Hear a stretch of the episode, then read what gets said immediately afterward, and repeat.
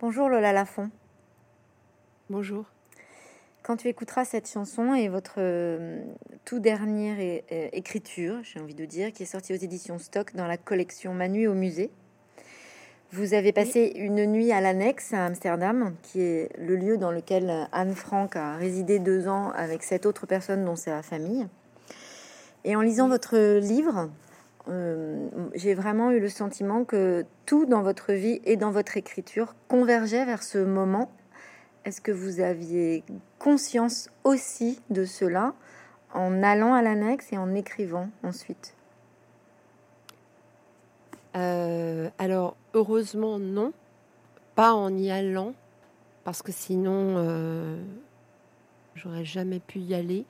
Mais peut-être que ça explique que j'ai eu tellement de mal à y aller. C'est-à-dire qu'à la fois, c'est moi qui ai choisi, évidemment. Euh, J'ai tout de suite voulu y aller quand il y a eu la proposition d'écrire un texte pour une lieu musée. Ça a été une, une évidence. Je me suis pas posé de questions. Je savais que c'était là que je devais aller. Euh, donc, euh, je crois que j'ai eu un petit peu ce sentiment que c'était pour un récit, euh, euh, un récit. Alors, je dirais pas urgent parce que c'est un peu prétentieux, mais euh, que je devais écrire euh, au moment de l'écriture. C'est-à-dire que très concrètement, en fait, euh, moi qui suis quelqu'un qui peine, qui me plaint beaucoup, qui passe par des périodes de grand désespoir, là, une fois que j'ai eu le plan et que j'ai pu un petit peu me- poser les questions habituelles de comment s'organisait ce récit euh, d'un point de vue euh, euh, voilà, spatial, j'ai écrit vraiment avec une très grande fluidité, même si je réécris toujours beaucoup. Donc un peu, je, réponds à votre question, oui. Oui, oui. dans votre écriture, il y a un- très très souvent quand même une question qui est un rapport au corps. Et là, vous écrivez dans celui-ci que finalement, c'est une appréhension euh, de l'espace à défaut de pouvoir appréhender le temps. Et on pense aussi à peut-être ce que ça vous a coûté d'un point de vue physique d'être sur place, mais aussi d'écrire.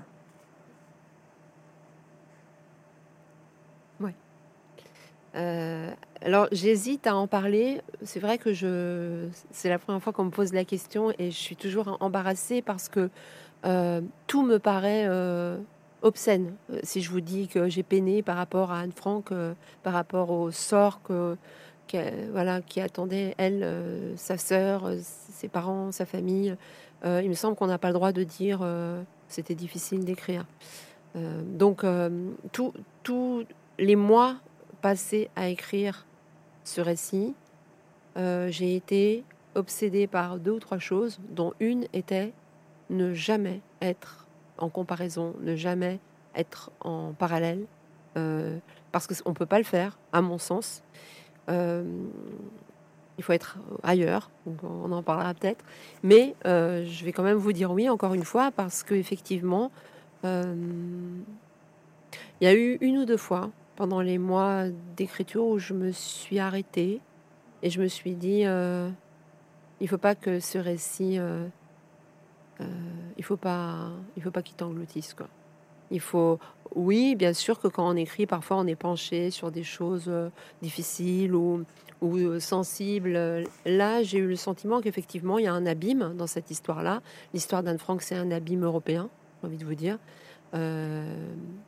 à mon sens, on doit tous s'y pencher et écrire euh, tous les jours dessus. Je, je pense que oui, il y avait des fois où, où je me disais qu'il fallait faire attention. Et cet ailleurs dont vous parlez, c'était un ailleurs pour essayer de justement garder cette distance. Il est où cet ailleurs? Oui, je pense que oui, oui, oui, c'est important en général quand on écrit de toute façon de garder une distance parce que ça permet d'avoir une vue euh, large sur ce qu'on écrit et de pas être euh, de pas être de, voir tout le tableau. J'ai envie de dire vraiment. Euh, ça, c'est quelque chose euh, auquel je fais très attention en général, c'est avoir un- une petite distance euh, pour pas imaginer que on a une vérité. Ou... Et là, euh, quand je parlais de ne pas être en parallèle, c'est plutôt l'image du reflet qui m'a menée, c'est-à-dire euh, qu'est-ce qu'elle reflète de nous cette histoire finalement? Qu'est-ce que Anne Frank dit de nous? Et qu'est-ce qu'elle dit de nous cette histoire, Lola Lafont Mais qu'est-ce qu'elle dit de nous? Elle dit beaucoup de choses. Elle, elle dit l'amour qu'on lui porte dit notre obsession, c'est un peu mon thème, mais des jeunes filles. C'est-à-dire que c'est encore une jeune fille adolescente qui est une icône mondiale. Elle dit aussi notre impossibilité de, les entendre, ces jeunes filles, parce que finalement, au fur et à mesure de la nuit et au fur et à mesure de l'écriture, je me suis rendu compte que je ne savais pas grand-chose. Alors que je croyais que je savais beaucoup de choses sur Anne Frank. C'est-à-dire que m'attaquer à un sujet comme ça, si connu, c'était aussi un défi parce que c'est difficile d'écrire sur quelque chose que tout le monde croit connaître. Et puis je me suis retrouvée dans la situation de, de n'importe qui, c'est-à-dire que je me suis rendu compte que je ne savais pas grand-chose et que ce que cette ignorance dit de nous, c'est qu'on a préféré retenir certains passages du journal plutôt que d'autres. Vous l'avez dit, c'est une thématique hein, qui vous touche beaucoup, euh, l'adolescence, en tout cas qui euh, vraiment parcourt votre écriture. Et en même temps, dans ce livre-là, vous parlez aussi beaucoup de l'exil. Vous parlez de votre famille, de votre grand-mère. En lisant votre livre, à la fin, je me suis posé la question est-ce que pour vous, finalement, quand vous écrivez euh, Chavirer aussi bien que ce livre-là, vous parlez de l'exil de ces adolescentes qui sont brutalement plongées dans l'âge adulte comme un, comme, comme un voyage, comme un ailleurs, sans être volontaire, sans le vouloir, sans pouvoir garder ce qu'il y a de l'innocence nécessaire ou de la liberté de l'adolescence.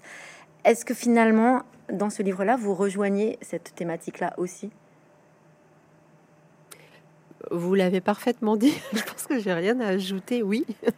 Euh, et, ça encore, je crois que d'ailleurs on ne sait jamais ce qu'on écrit. On imagine toujours qu'on commence quelque chose de différent. Donc j'avais pas conscience à ce point-là de la gémilité ou de, encore une fois, du reflet entre certains, euh, ben, presque tous mes romans. C'est-à-dire que oui, euh, il y a un voyage.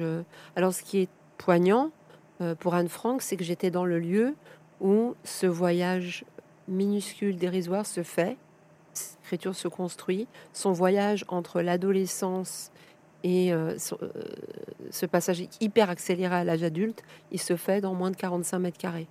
Et euh, toute la nuit, j'ai compté des pas, en fait. le nombre de pas qu'il y avait entre sa chambre et puis la, petite salle commune, le nombre de pas qu'il y a entre sa chambre et le grenier ce voyage dont, vous parlez, qui est effectivement euh, être voilà, on est euh, quand on est euh, quand on a 12, 13 ans, on est propulsé comme ça, et, quand on est une femme, c'est pas pareil parce que on passe au statut de proie. quand on est une jeune fille, c'est quelque chose que toutes les filles savent, voient, vivent. pour elle, c'est quelque chose. Il y a un voyage presque immobile par un, deux petits escaliers, et puis elle va on la voit grandir. C'est-à-dire que dans l'écriture, elle va passer entre 13 et 15 ans à, euh, à elle n'est plus une enfant. Alors je sais même pas si elle a eu le temps d'être une adolescente en fait, finalement. C'est de ça dont vous parlez aussi quand euh, finalement euh, vous nous poussez à lire autrement le journal d'Anne Frank comme celui d'une jeune fille avant tout, puis d'une autrice. Oui. Oui, parce que finalement, euh, le, titre, euh, le titre original de, ce que nous on appelle le journal d'Anne Frank, ça n'est pas journal, hein. c'est l'annexe, euh, et ce n'est pas un journal. Et ça, évidemment, ça fait partie des choses que je ne savais pas du tout, et que j'ai eu la chance d'apprendre un tout petit peu avant d'y aller, puisque j'ai eu la grande chance de rencontrer Madame Laurine Nussbaum, qui est je crois, une des dernières personnes en vie à avoir euh, très bien connu les deux sœurs Franck, puisqu'elles vivaient à peu près au même âge euh, dans le quartier euh, Merway des Plaines où, où les familles Franck et Nussbaum vivaient avant d'être arrêtées, avant de rentrer en clandestinité. Et puis Madame Nussbaum est devenue une très grande professeure de littérature, une spécialiste du journal d'Anne Frank. Et c'est en la rencontrant par Zoom, parce qu'elle habite aux États-Unis, que j'ai été euh, un peu secouée parce que elle m'a tout de suite dit euh, attention, ça n'est pas euh, une œuvre, le, journal d'une jeune fille qui écrit juste, enfin juste c'est déjà beaucoup hein, d'ailleurs, ses sentiments, ses journées, puisque Anne Frank a tout réécrit. À un moment donné, elle a tout réécrit et qu'elle a fait œuvre d'autrice, du coup, parce qu'effectivement, euh, l'écriture, euh, la réécriture, c'est le début euh, du, passage pour moi de, la diariste à l'autrice. Et j'ai pu comparer les deux versions. Et c'est extraordinaire de pouvoir voir les deux versions parce que on voit les choix qu'elle a fait, on voit ce qu'elle a supprimé parce que peut-être elle trouvait que c'était pas intéressant. On voit comment elle réordonne les choses, comment elle explique, comment elle contextualise historiquement. C'est-à-dire que Anne Frank, elle voulait être publiée. Et ça, c'est très important. C'est très important parce que, et euh, c'est quelque chose d'assez bouleversant aussi, quand on lit le journal, c'est peut-être ce qu'on ressent, hein, je ne sais pas. Le, texte nous est adressé totalement, c'est-à-dire elle pense à des lecteurs. On n'est pas, on n'a pas fouillé dans ces, dans ces cartes, dans, dans des tiroirs et sorti quelque chose euh, qu'elle n'aurait pas voulu qu'on lise. En, tout cas, quand on vous lit, bien sûr, on a la première chose qu'on a envie de faire, c'est de lire ou relire le journal d'Anne Frank, et on ne le lit pas du tout de la même façon. Est-ce que vous avez l'impression, en tout cas c'est celle que moi j'ai eue en lisant votre livre, Lola Lafont, est-ce que finalement vous avez l'impression en ayant écrit ce livre que vous donnez une voix au silence? J'aimerais bien. Euh, c'est un peu, j'ai l'impression que c'est euh, l'obsession qui, qui, me, qui me tient euh, dans chaque roman finalement. que je vois l'écriture comme ça. C'est-à-dire que faire euh, faire sortir les choses de l'oubli, du, déni, du, non dit, du non raconté. Pour, là, si pour chavirer, je savais très bien ce que je faisais, c'est-à-dire que je racontais l'histoire d'une jeune fille qui n'est jamais entendue, euh, qui est euh, victime de pédocriminels et qui ne peut pas raconter son histoire. Là, je ne m'attendais pas, en entrant dans l'annexe, à apprendre que le journal, c'est-à-dire ce qu'elle a à nous dire, ce qu'elle écrit, a été tellement euh, coupé, a été tellement euh, réorganisé pour plaire au monde entier par Hollywood, par Broadway. Ça, je ne m'attendais pas à le trouver. Et euh, c'est sidérant parce que quand, quand j'ai appris que au moment d'en faire une pièce de théâtre, le producteur, les producteurs ont choisi un metteur en scène spécialiste des comédies familiales euh, ça dit déjà beaucoup. Quand j'ai appris que le premier critique qui est sorti des représentations a dit que c'était formidable à la fin des années 50 parce que en sortant de, cette représentation, on n'avait aucune haine euh, contre les nazis. Ça en dit long sur nous, ça en dit long sur le déni, ça en dit long sur le silence aussi. Comment vous l'avez ressenti ça quand vous êtes arrivé à l'annexe? Que vous dites ça a été sidérant pour moi quand je suis arrivée. Qu'est-ce qui s'est passé? Vous vous souvenez de, de, votre première sensation? Ah oui. Euh,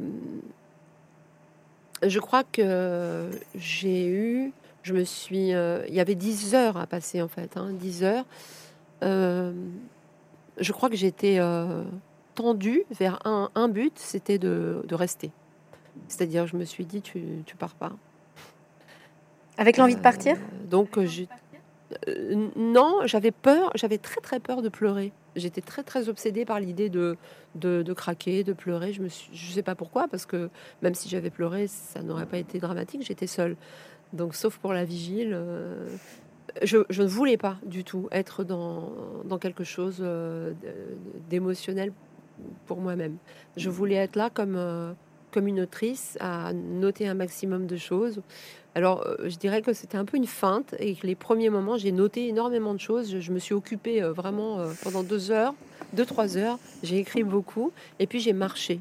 J'ai marché, j'ai fait le tour plein, plein, plein de fois, tout en évitant toujours sa chambre parce que je ne réussissais pas à entrer dans sa chambre. Je la voyais, je passais la tête et puis il y avait quelque chose, et je, je, ne suis pas en train de dire que je voyais des fantômes, ni que je sentais une présence, ça n'est pas, pas sur ce terrain-là. Mais je me posais la question de savoir s'il fallait rentrer dans cette chambre. Donc euh, les, les, premières heures, c'était comme ça. Mais ça aussi, c'est quelque chose qu'on retrouve dans votre écriture en général, puisque vous, quand on, est avec vous à l'annexe et que vous racontez votre difficulté à rentrer dans cette chambre, vous mettez quelque chose de sacré sur cette chambre, pas parce que c'est Anne Frank, vous mettez quelque chose de sacré parce que la chambre de l'adolescente est sacrée et que dans votre écriture en général, vous racontez comment l'adulte ne respecte pas spécialement cet endroit si sacré. Ah bah là, vraiment, c'est tellement physique, c'est-à-dire que là, en passant la tête, effectivement, euh, c'était dans la pénombre puisque les lumières sont étaient baissées pour la nuit et euh, je voyais euh, les cartes postales collées au mur qui sont restées. Alors des actrices, des princesses, des animaux et c'était c'était terrible parce que c'est une chambre d'adolescent très banale. Et tout d'un coup, je me, je me, suis dit effectivement pourquoi je pourquoi je rentrerais dans cette chambre en fait euh, comment je pourrais rentrer pourquoi, on, pourquoi on considère que cette chambre est le cœur de l'histoire d'Anne Frank? Parce que pour moi, le cœur de l'histoire d'Anne Frank, de, de, son, de sa très petite vie, de sa courte vie, il est dans ses écrits. Euh, il est, il est bien là, elle a choisi ce qu'elle avait envie de nous écrire. Alors du coup, on s'interroge aussi sur le mot musée. Finalement, cet endroit dans lequel vous avez passé une nuit, est-ce que c'est vraiment un musée est-ce qu'on peut dire ça de cet endroit? On peut le dire pour la partie musée contemporain. Euh, qui est euh, qui euh, est un petit qui est à l'annexe maintenant depuis une vingtaine d'années, trentaine d'années, puisqu'il y a des documents, mais effectivement pas beaucoup. il y a quand même des documents, des affiches, des voilà des. Là, on est clairement dans un endroit où vous pouvez circuler d'un objet à l'autre, etc. Effectivement, pour l'annexe, il n'y a rien à voir c'est peut-être ça que je me suis dit aussi au début. Le vide m'a vraiment frappé. Euh, c'est un vide tout à fait euh, voulu par euh, Otto Frank, le père de Anne et de Margot, qui a, quand il a accepté d'en faire un musée au début des années 60, a exigé que l'annexe reste dans l'état où elle a, elle a, été retrouvée après leur arrestation en août 44, c'est-à-dire une fois que les nazis avaient pillé absolument l'annexe, c'était vide. Il voulait qu'on se confronte au vide. Et je vous assure que ce vide-là, c'est vraiment quelque chose qui vous saisit totalement. Parce que vraiment, euh, moi, euh, je, me sentais dans l'appartement de gens absents. Euh, et que vous ne pouvez pas vous empêcher de penser à leur absence. Il y a, c'était une nuit d'absence qui m'a permis de. je pense qu'il y avait quelque chose qui vous permet de d'entendre, d'entendre les absents clairement. Il y a quand même 10 heures d'absence, de silence. Sans, euh, comme vous le dites, sans euh, tableau, sans... Il y a un autre parallèle qu'on fait quand vous, quand vous racontez votre nuit à l'annexe de cette façon-là, avec ce vide, et votre façon de décrire votre vision du livre, dont vous dites que finalement c'est un endroit dans lequel euh, vous ne vendez rien, vous proposez au lecteur un espace un espace à soi pour pouvoir euh, trouver une place, réfléchir. Donc cet endroit, il vous correspond aussi, entre guillemets, pour cette raison-là, c'est-à-dire que c'est vous qui pouviez écrire sur l'annexe pour cette raison-là, parce que vous avez la vision de l'écriture comme quelque chose d'ouvert. J'avais jamais pensé à ça, mais euh, c'est vrai que c'est vrai que je n'aime pas l'idée d'un n'aime pas l'idée d'une écriture euh, qui dirige. J'aime pas l'idée d'un roman qui me qui m'assène des choses. Ça, c'est quelque chose qui me qui me gêne. Euh, ça, je le réserve au, au message publicitaire. Et, et l'écriture, effectivement, c'est peut-être le dernier espace, la fiction en tout cas, et sans doute peut-être le dernier espace de doute qu'on ait, parce que la politique ne l'offre pas du tout, par exemple. C'est pas du tout un endroit pour le doute, hein, la politique. Euh, c'est ce qui est si dérangeant pour moi chez les hommes et les femmes politiques, c'est leur absence totale de doute. C'est très gênant, quoi. Mais euh, c'est vrai. Mais peut-être que oui, peut-être que cet espace-là, euh, il est, en tout cas, il, vous, il vous renvoie, il, renvoie des questions. Ce vide qui est tellement voulu parce qu'il y a il y a très concrètement, parce que c'est très concret tout ça, c'est-à-dire le. Je pense que dans la première demi-heure où je me suis assise, euh, j'étais dans la chambre des, parents et de Margot Franck, la grande sœur, et j'ai vu euh, un petit rectangle de papier peint de, loin comme ça qui était encadré, justement comme dans un musée. Sauf que moi, ce que je voyais, c'était du vide. Je voyais un rectangle de papier pas encadré, en fait, avec euh, rien dedans. Et je me suis approchée avec euh, ma lampe de poche, euh, mon téléphone. Et là, j'ai vu les petits traits de crayon que Otto Frank avait tracés pour mesurer la croissance de ses filles.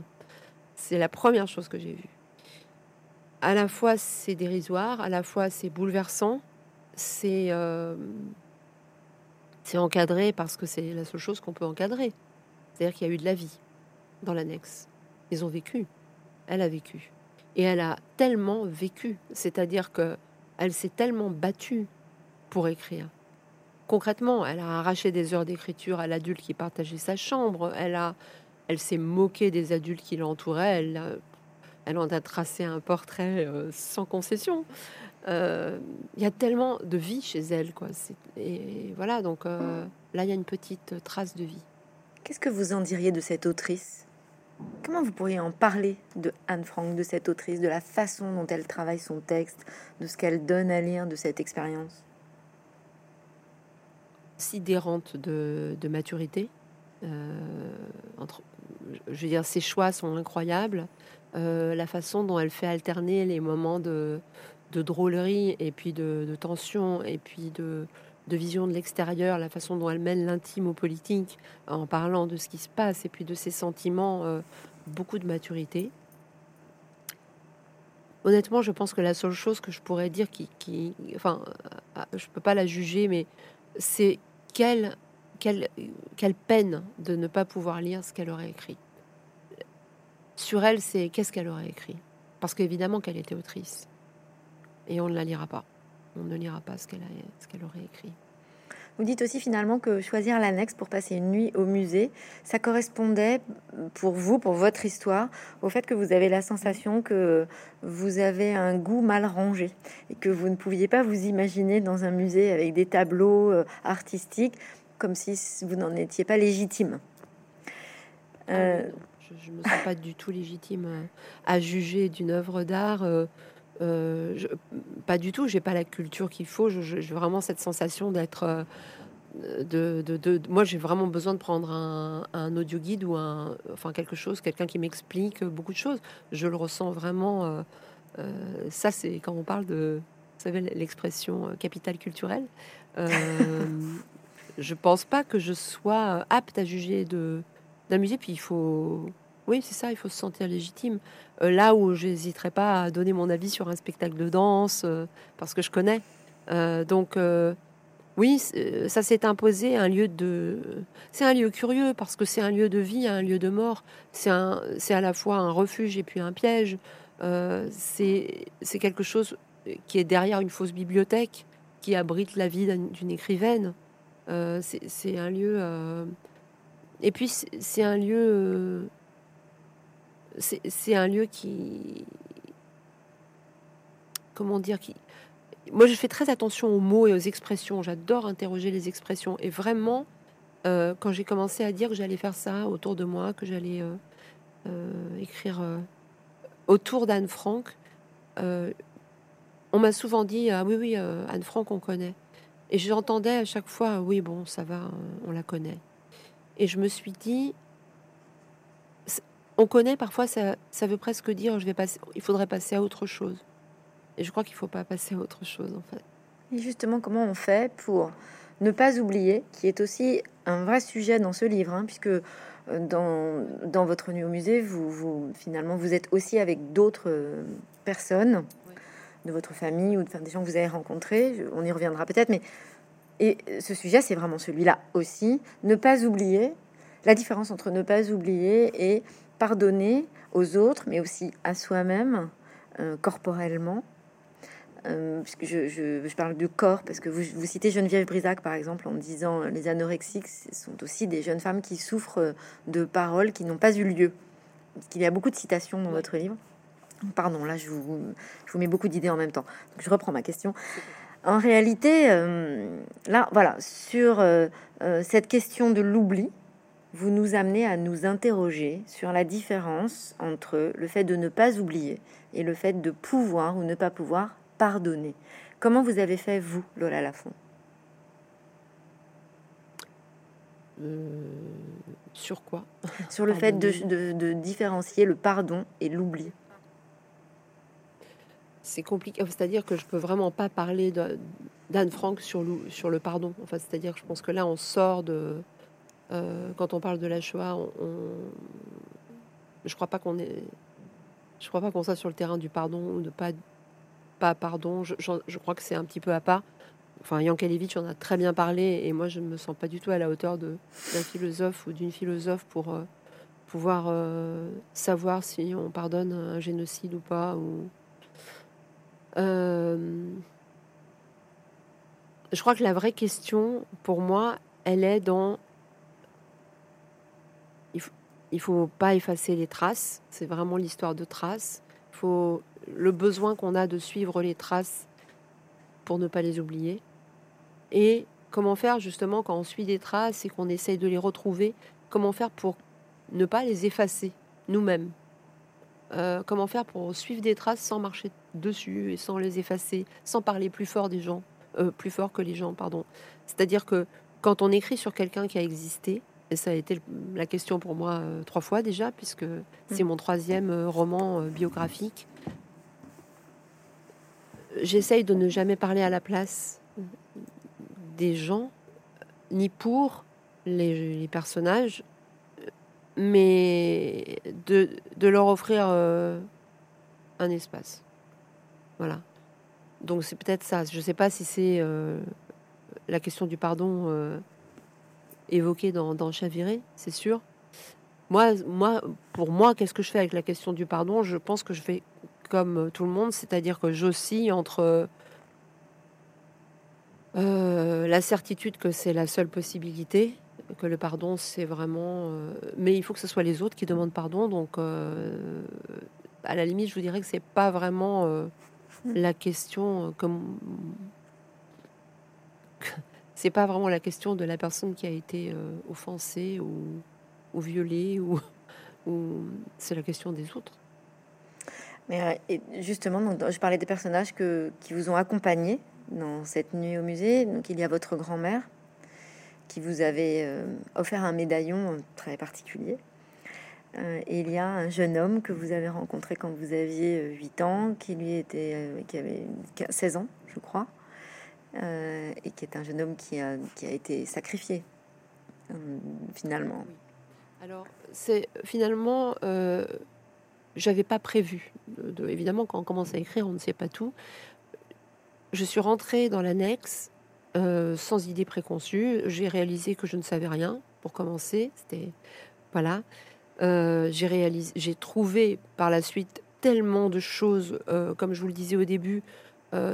J'ai trouvé tous les extraits du texte qui ont été coupés. J'ai trouvé la façon dont voilà dont le, film aux quatre Oscars a été une réécriture de l'histoire d'Anne Frank, euh, kitsch, euh, terriblement kitsch et terriblement euh, coupable pour le coup, de nous raconter une autre histoire, de ne pas vouloir nous dire la fin de l'histoire d'Anne Frank, parce que la fin d'Anne Frank, il faut la connaître aussi, il faut la dire. Elle est morte du typhus comme sa sœur à Bergen-Belsen et finalement on, voilà, on passe souvent cette fin-là un petit peu comme ça rapidement. Et quand je suis rentrée au bout de plusieurs heures, pour vous dire la suite de la nuit. Euh, effectivement, c'est euh, l'image d'un autre adolescent qui est, venu euh, frapper à la porte et d'une autre victime d'un autre génocide. Et tout d'un coup, sa place a été incontestable parce que j'ai réalisé que j'avais croisé un adolescent un jour, enfant, moi quand j'étais enfant, et que finalement il m'avait écrit comme un genre de testament. Et j'ai réalisé aussi qu'on on, est toujours investi de plein de testaments, en fait. Et puis on peut choisir de les oublier ou de s'en souvenir, mais on croise des gens et puis ils nous laissent des signes, ils nous laissent des objets, ils nous laissent des lettres. Et euh, parfois, ce sont des testaments. Et euh, la, la nuit m'a permis de, de l'entendre, de, de quoi je suis dépositaire sur cette question-là, vous citez Louise Bourgeois qui dit que finalement, on ne convoque pas les souvenirs, ils vous assaillent à un moment donné. Euh, et, voilà. Et c'est à ce moment-là aussi que vous réalisez que ces deux personnes qui sont avec vous à l'annexe symboliquement cette nuit-là, donc votre grand-mère et ce jeune homme, vous ont tous les deux demandé de ne pas oublier. Quelque part, est-ce que c'était, est-ce que ce lieu-là avait euh, la place pour vous permettre de comprendre cette demande? Du, Oui, je pense que oui, parce que finalement, euh, parfois il faut passer par l'histoire des autres pour comprendre euh, la sienne. Et euh, moi qui, je le dis dans le livre, ai été totalement réfractaire à ma propre histoire, qui ai refusé la judéité, qui n'ai pas voulu m'emparer, je n'ai jamais écrit à part un tout petit peu dans Chaviré, mmh. un personnage qui n'avait pas envie d'être juif euh, faisait son apparition, mais quand même, euh, c'était déjà mon sixième roman. Moi qui étais dans. Euh, je veux bien parler de tout sauf de ça, je veux bien lire tout sauf ça. je me suis enfermée dans un lieu qui ne parlait que de ça. Et, et puis ça m'a amené vers un autre. Donc ça m'a amené vers un autre génocide aussi. Et encore une fois, je vous dis, c'est n'est pas une question de ligne parallèle, mais de reflet. C'est-à-dire que clairement, dans l'annexe, il y a des choses qui se reflètent. Ma grand-mère m'a offert une médaille Anne Frank en me disant qu'il ne fallait jamais l'oublier. Et je ne me souviens pas du tout qu'elle m'ait expliqué pourquoi, quoi. Euh. non, c'était comme ça. Donc, euh, peut-être que c'est ça aussi être écrivain, c'est euh, être chargé de plein de plein d'injonctions à ne pas oublier des gens, des paysages. Quand vous dites que vous n'avez pas un goût assez bien rangé pour être dans un musée de tableaux, on a envie d'y voir un lien aussi entre dans votre description des chambres d'adolescentes. Euh, vous parlez de chavirer et typiquement l'adolescence, vous montrez comme quand vous parlez de la chambre d'Anne Frank, qui est une chambre entre guillemets mal rangée, c'est-à-dire aussi bien avec des acteurs de cinéma, des princesses, euh, des petits chiots. Donc euh, c'est de ce goût-là dont on parle aussi, et pas seulement le, le, goût d'une honte culturelle. De rester dans le bordel de l'adolescence, bah, en tout cas dans l'être imprégné. Les questions de ça. Oui, euh, si je regarde mon appartement, ça doit être vrai. euh... euh... Je sais pas. Est-ce que c'est pas un endroit, une source de création pour vous aussi, Lola Lafont, cet endroit euh, qui serait l'écriture, dans lequel vous dites c'est mal rangé et dans lequel vous mettez de l'ordre à chaque livre? Alors oui, c'est-à-dire que euh, moi je tiens mon journal.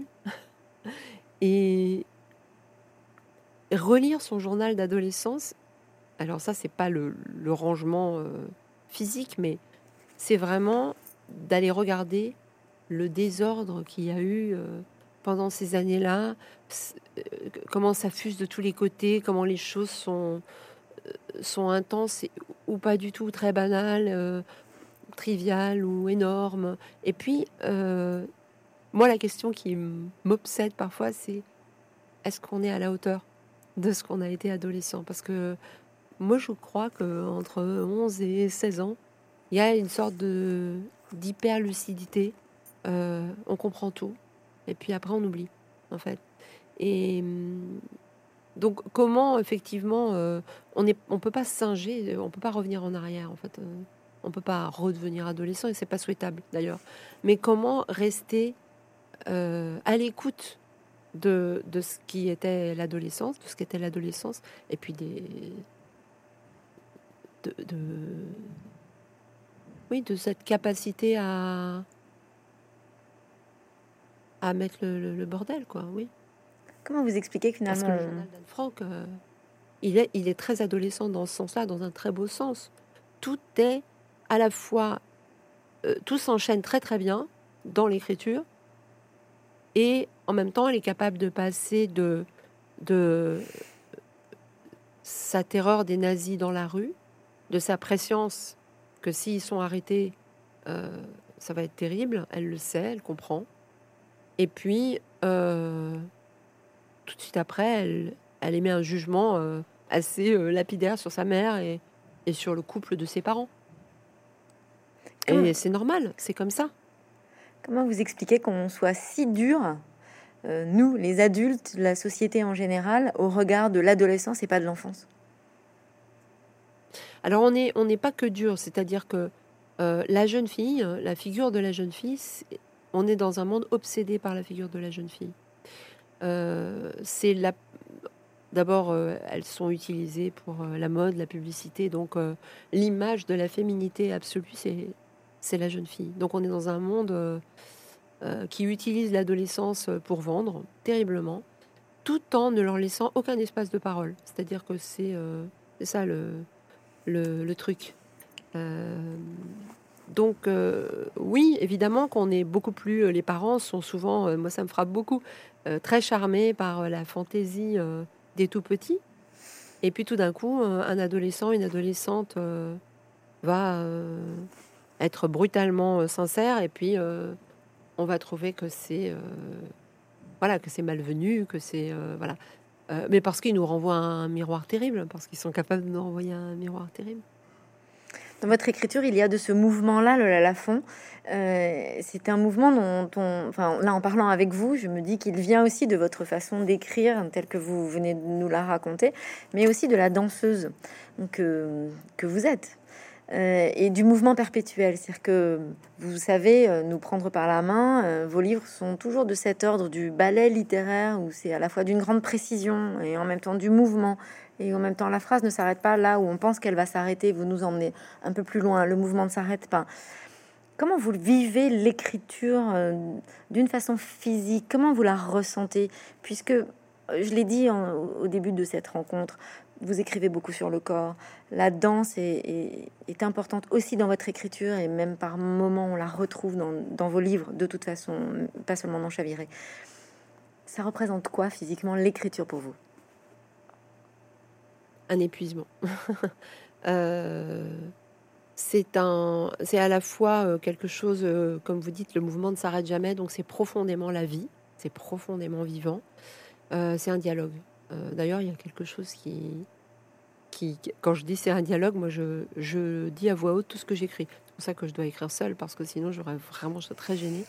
Euh, c'est vraiment la différence entre le journal intime pour moi et le roman. C'est-à-dire que le journal, ce qui est formidable, c'est que on ne on pense pas à être lu. On, c'est pas fait pour ça théoriquement. Hein, on se parle. Alors que la fiction, toutes les formes de fiction se dirigent vers les autres, sont tournées vers l'extérieur. Il y a quelqu'un derrière, quoi. Euh, il y a à la fois ça, ce, dialogue, cette nécessité de dialogue, et puis euh, moi j'ai vraiment un besoin de rythme, c'est-à-dire que les choses effectivement doivent être euh, rythmées. Il faut qu'il y ait une musique. S'il n'y a pas de musique, il n'y a pas d'écriture.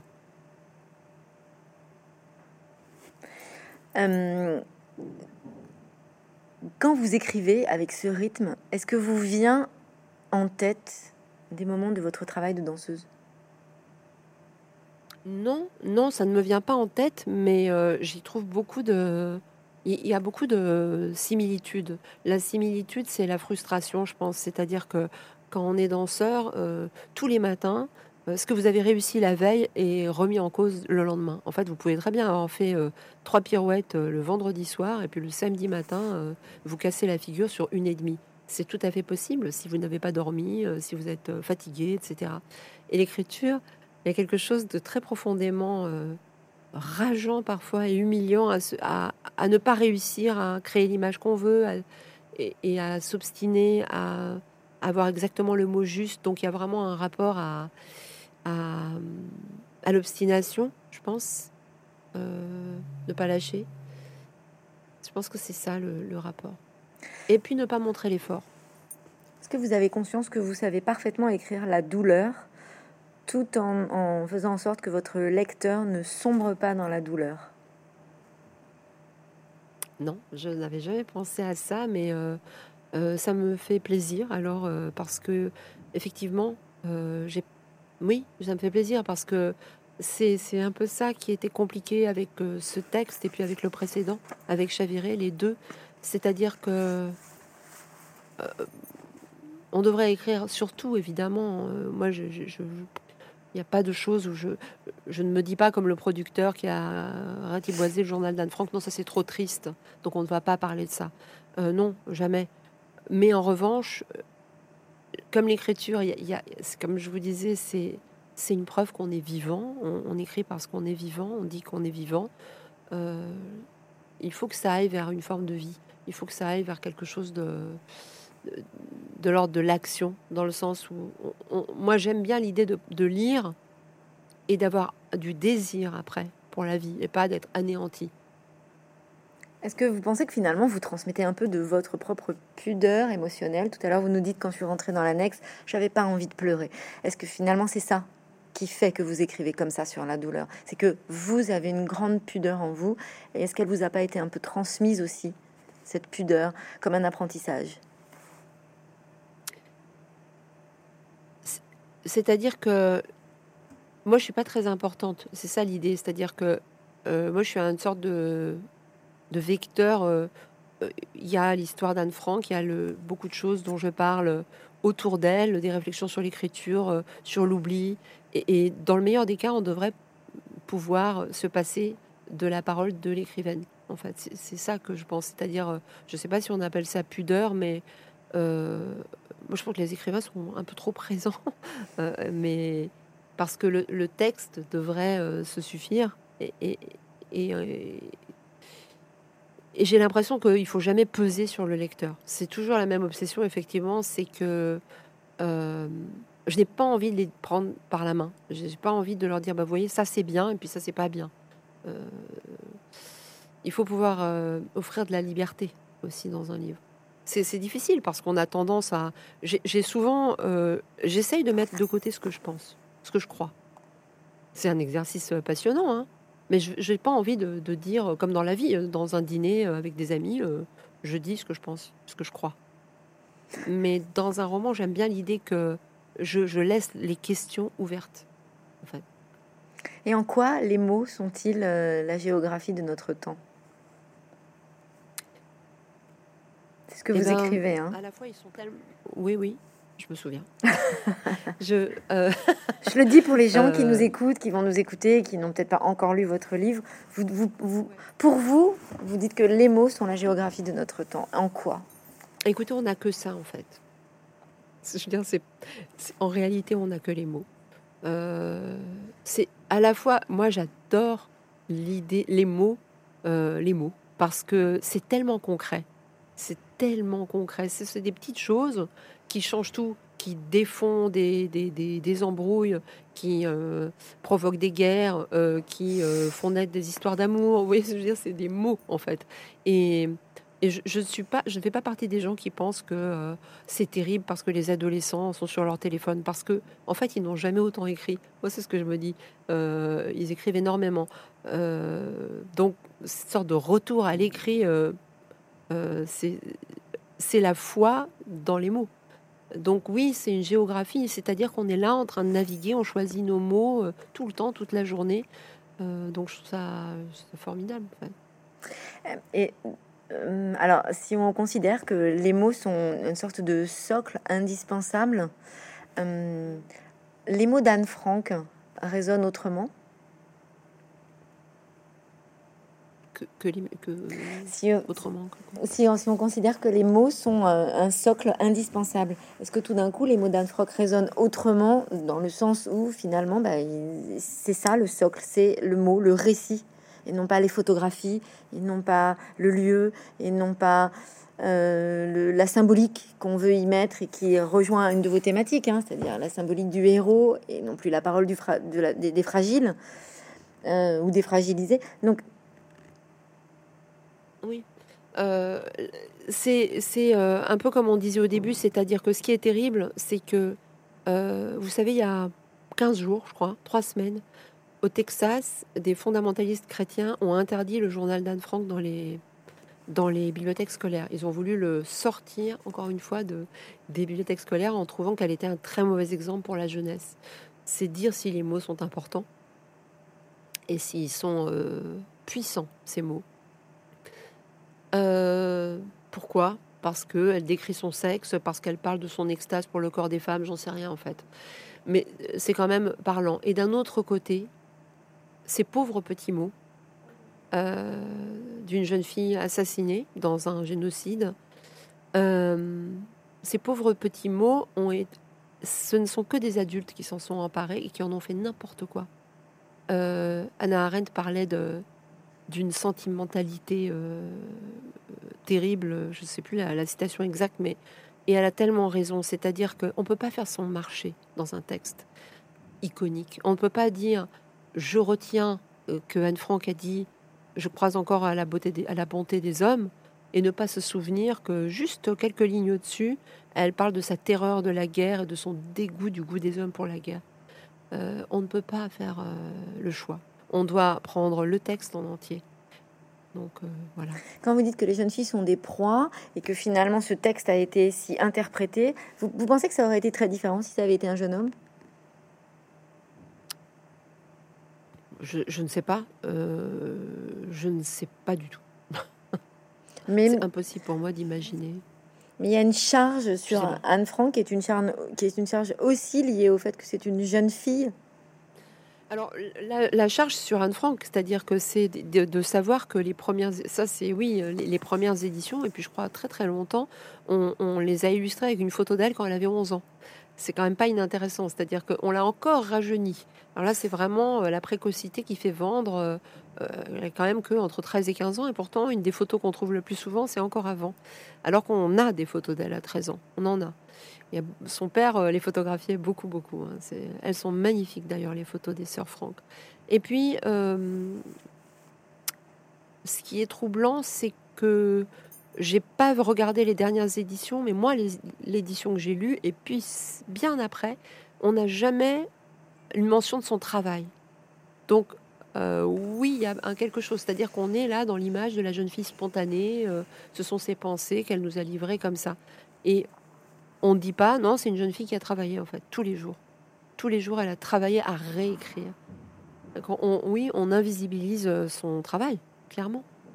Donc elle reste. Ça, c'est peut-être un peu euh, lié au fait qu'elle soit une jeune fille, mais je ne sais pas.